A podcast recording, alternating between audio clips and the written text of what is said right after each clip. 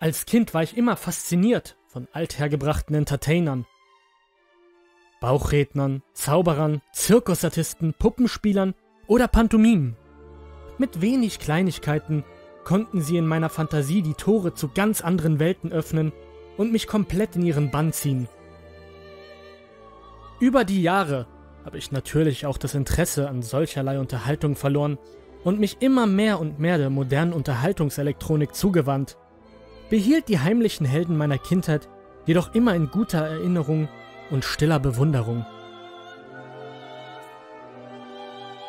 Meine doch etwas nostalgische Faszination mit diesen alten Künsten der Unterhaltungsbranche fand eines Abends jedoch ein jähes und unumstritten verstörendes Ende. Ich hatte mich dazu entschlossen, nach Berlin in eine der letzten Aufführungen von Tanz der Vampire zu gehen. Ich wollte schon immer dorthin, konnte mich aber erst durchringen, als ich hörte, dass das Musical Deutschland verlässt. Nach einer gelungenen Vorstellung zog ich also zufrieden durch die Straßen Berlins. Dem Abendprogramm angepasst, in einen weinroten Samtmantel und Brokathemd gekleidet, sollte mich mein Weg in eine Untergrundbar führen, bei der ich oft und gerne einkehre. Ein Bier auf einen gelungenen Abschluss des Abends, bei Musik und in Gesellschaft Gleichgesinnter, wollte ich mir einfach noch gönnen. Die Hauptverkehrswege oder die U-Bahn zu nutzen, schien mir diesen Abend nicht sonderlich angebracht. Das Wetter war sehr angenehm, nicht zu kühl, und die Sonne stand noch hoch genug, um den Himmel passend zum Abendthema blutrot zu färben. In einer Seitenstraße fielen mir ein paar Jugendliche auf, die sich um einen alten Mann scharten und kicherten. Paranoid wie ich in solchen Situationen bin, bereitete ich mich darauf vor, im Notfall einzugreifen. Sollte sich herausstellen, dass der alte Herr getriezt oder gequält würde. Langsam trat ich an die Gruppe heran und stellte zu meiner Entzückung fest, dass es sich nicht wie zuerst befürchtet um eine Straftat, sondern vielmehr um Unterhaltung hielt. Der Alte schwenkte eine Puppe an Fäden hin und her, ließ sie ein paar kleine Kunststücke vollführen und erzählte dabei durch die Puppe bauchrednerisch schmutzige Witze. Ich konnte einfach nicht anders, als stehen zu bleiben. Fasziniert von der Präzision und der Fingerfertigkeit im Umgang mit seiner Puppe, betrachtete ich das Schauspiel einige Minuten. Der Alte schien trotz seines ausgesprochen großen Unterhaltungstalents irgendwie abwesend zu sein. Er war nicht bei der Sache und starrte stur und ausdruckslosen Gesichtes ins Leere. Ich dachte mir, um so präzise und akkurat mit den Fäden umgehen zu können, muss er das schon seit Jahrzehnten tun. Und dadurch ist es nicht mehr anstrengend oder erfordere seine Aufmerksamkeit. Routine und Betriebsblindheit haben sich bei ihm wohl eingeschlichen, und der Trott des Tag ein Tag aus immer wiederkehrenden Handelns hat ihn sicher abgestumpft. Auch wenn ich es nachvollziehen konnte und der Mann mir auf dieser Ebene sogar ein wenig leid tat, schmunzelte ich die ganze Zeit über beide Ohren. Die derben Witze waren sicherlich einige Male schwer unter der Gürtellinie, beinhalteten allerdings immer wieder faszinierend auf den Punkt gebrachte Beobachtungen der Gesellschaft, die durch die offensichtlichen Jahre als Straßenkünstler wohl Ausdruck seiner Unzufriedenheit waren. Die Witze und Kunststückchen gingen knapp zehn Minuten lang weiter, bis die Puppe ein Stofftuch aus der Jacke des Alten zog, vor sich ausbreitete und sich schlussendlich verbeugte, für die Aufmerksamkeit des Publikums bedankte und einen schönen Abend wünschte. Ein paar der Jugendlichen zogen etwas Kleingeld aus ihren Taschen und legten es unter lachenden Komplimenten auf das Tuch. Und auch ich wollte den Alten unbedingt entlohnen. So viel Talent und Fähigkeit dürfte in meinen Augen nicht einfach ungesehen und unentlohnt bleiben. Während ich also grinsend in mein Portemonnaie kramte, sah die Puppe den weitergehenden Jugendlichen nach. Hätte nicht gedacht, dass die was spenden. Normalerweise sind diese nutzlosen Bastarde für nichts als Spott und Häme zu haben. Ich hob den Kopf, sah kurz zur Puppe und schaute dann selbst den Jungs nach. Ja, manchmal geschehen wohl doch noch Zeichen und Wunder, und ich lasse mich lieber positiv überraschen als negativ. Ich wandte meinen Blick wieder der Puppe zu, ging in die Hocke und schaute mir ihre Verarbeitung genauer an. Sie war ganz klar sehr alt, vielleicht sogar schon als antik zu bezeichnen. Das Holz hatte tiefe Spalten, die Farbe platzte an vielen Stellen ab und sie sah allgemein sehr mitgenommen aus. Sie haben ein unglaubliches Talent, wissen Sie das? Fragte ich und wollte aus Neugier die Hand der Puppe greifen. Sofort bekam ich eins von dem Holzmännchen auf die Finger. Pfoten weg, Jungchen. Keiner hat was von Anfassen gesagt, fauchte mir der hölzerne Miniaturmensch entgegen. Ich sah es nicht als gemein an. Schließlich war die Puppe sehr alt und sein Lebensunterhalt schien von ihr abzuhängen. Ich entschuldigte mich höflich und legte drei Euro auf das Taschentuch. Warum sitzen Sie auf der Straße? Mit Ihrem Talent könnten Sie doch ins Theater oder generell in die Unterhaltungsbranche. Mir gefällt es hier. Die Straße zeigt mir die echten Leute und nicht die aufgetakelten Snobs, die sich teure Opernkarten und Abendkleider leisten und denken, sie wären etwas Besseres. Hm, ich verstehe. Trotzdem, Sie sind sehr begabt. Mein Kompliment. Mir fiel erst dann wirklich auf, dass ich anstatt mit dem Alten die ganze Zeit mit der Puppe redete.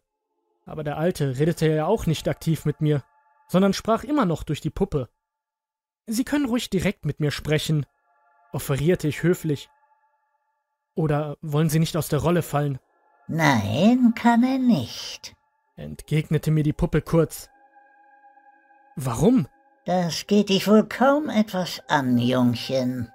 Ich hatte Schwierigkeiten, nicht wirklich sauer zu werden. Die Antwort der Puppe kam so rüde herüber wie die Witze, die sie zuvor noch gerissen hatte, und ich entschloss mich dazu, meinen Weg fortzusetzen. Ich verbeugte mich leicht, wünschte einen angenehmen Abend und ging meines Weges, ohne weiter über den Puppenspieler nachzudenken. Ein paar hundert Meter weiter kreuzten sich zwei Nebenstraßen, und als ich nach links und rechts schaute, um mich über den Verkehr zu versichern, rutschte mir kurz das Herz in die Hose. Links von mir, auf der gegenüberliegenden Straßenseite, stand der Alte. Wieder vollführte er die gleichen Kunststücke, erzählte die gleichen Witze. Aber wie um alles in der Welt ist er schneller gewesen als ich? Ich mag ja nur ganz normal gegangen sein, aber der Alte machte nicht den Eindruck, dass er sonderlich gut zu Fuß sei. Ich konnte meinen Blick einfach nicht von ihm und seiner Puppe abwenden, als ich langsam weiterlief. Und obwohl uns vielleicht 40 oder 50 Meter voneinander trennten, wollte ich den Abstand schnellstmöglich vergrößern. Als ich gerade im Begriff war, hinter einer Hausecke zu verschwinden und den Puppenspieler aus dem Blick zu verlieren, drehte sich seine Puppe mit dem Kopf zu mir. Während der Alte noch immer lethargisch und ausdruckslos ins Leere starrte, fixierte mich diese Puppe plötzlich geradezu. Mir blieb vor Schreck buchstäblich die Luft weg. Ich war für einen Bruchteil einer Sekunde wie gelähmt. Den Rest des Weges habe ich mich immer wieder umgedreht, war ständig auf Alarmstation. Immer wieder hatte ich das Gefühl, die Augen dieser Puppe auf mir ruhen zu haben. Aber egal wie oft ich mich umschaute, wie hektisch sich mein Kopf auch drehte und wie frequentiert mein Blick durch die Umgebung sprang, ich sah den Puppenspieler nicht mehr. Erst im Club selbst konnte ich ein wenig abschalten und versuchte das Ganze einfach als Déjà-vu abzutun. Meine zittrigen Hände sprachen allerdings eine deutlich andere Sprache. Die Barkeeperin fragte mich mehrfach, ob alles mit mir in Ordnung sei. Ich würde wohl ziemlich aufgewühlt aussehen, gab sich aber mit der Begründung, ich hätte einen stressigen Tag hinter mir zufrieden. Langsam aber sicher fiel der Vorfall mit dem Alten von mir ab. Je weiter die Stunde fortschritt, umso ruhiger und entspannter wurde ich. Letztendlich konnte ich Musik, Getränke und Gesellschaft so genießen, als wäre nichts geschehen. Gegen vier Uhr morgens machte ich mich dann auf den Heimweg, Gut gelaunt und zufrieden schlenderte ich durch die Straßen Berlins in Richtung Hauptbahnhof. Die Temperaturen waren stark genug gefallen, um den Atem sichtbar werden zu lassen. Viele Menschen waren nicht mehr unterwegs, und die Stadt selbst schien relativ ruhig zu sein.